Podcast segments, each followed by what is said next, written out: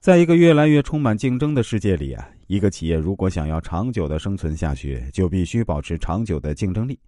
企业竞争力的来源在于用最小的工作成本换取最高的工作效率，这就要求企业必须要做到用最少的人做最多的事儿。只有机构精简、人员精干，企业才能保持永久的活力，才能在激烈的竞争中立于不败之地。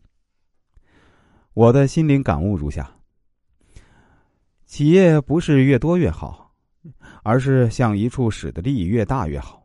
人不在多，在精。只有机构精简，人员精干，企业才能保持永久的活力，才能在激烈的竞争中立于不败之地。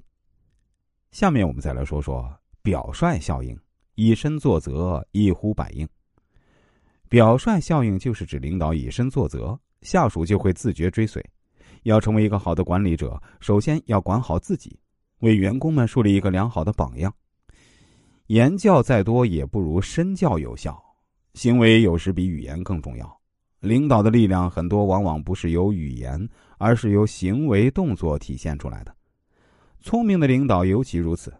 在一个组织里，领袖当然是众人的榜样，你的言行举止众人都看在眼里。只要懂得以身作则来影响下属，管理起来就会得心应手了。在现实生活中，领导者总是员工目光的焦点。但是啊，振臂一呼，应者云集的领导能力，绝不是一个领导职位就能赋予的。没有追随者的领导，剩下的只是职权威慑的空壳。也就是说，是追随者成就了领导者。追随者的培养，要从领导者自身做起。凡事以身作则，养成良好的工作习惯和道德修养。你这样做了。你的追随者群体就会自然而然的形成。作为企业的领导者，不能自律，就无法以德服人，以利育人。如果无法取得他人的信赖和认可，将必败无疑。好的领导人必须懂得要求下级和员工做到的事儿，自己必须首先做到。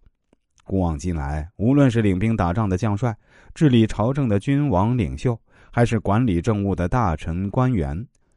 经营商业的商贾大亨，如果没有以身作则的品行和自我约束力，就很难干出一番事业。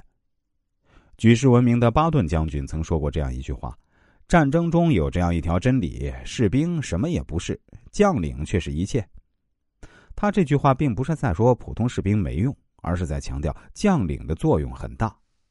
这句话背后的意思是，士兵的状态也取决于将领的状态。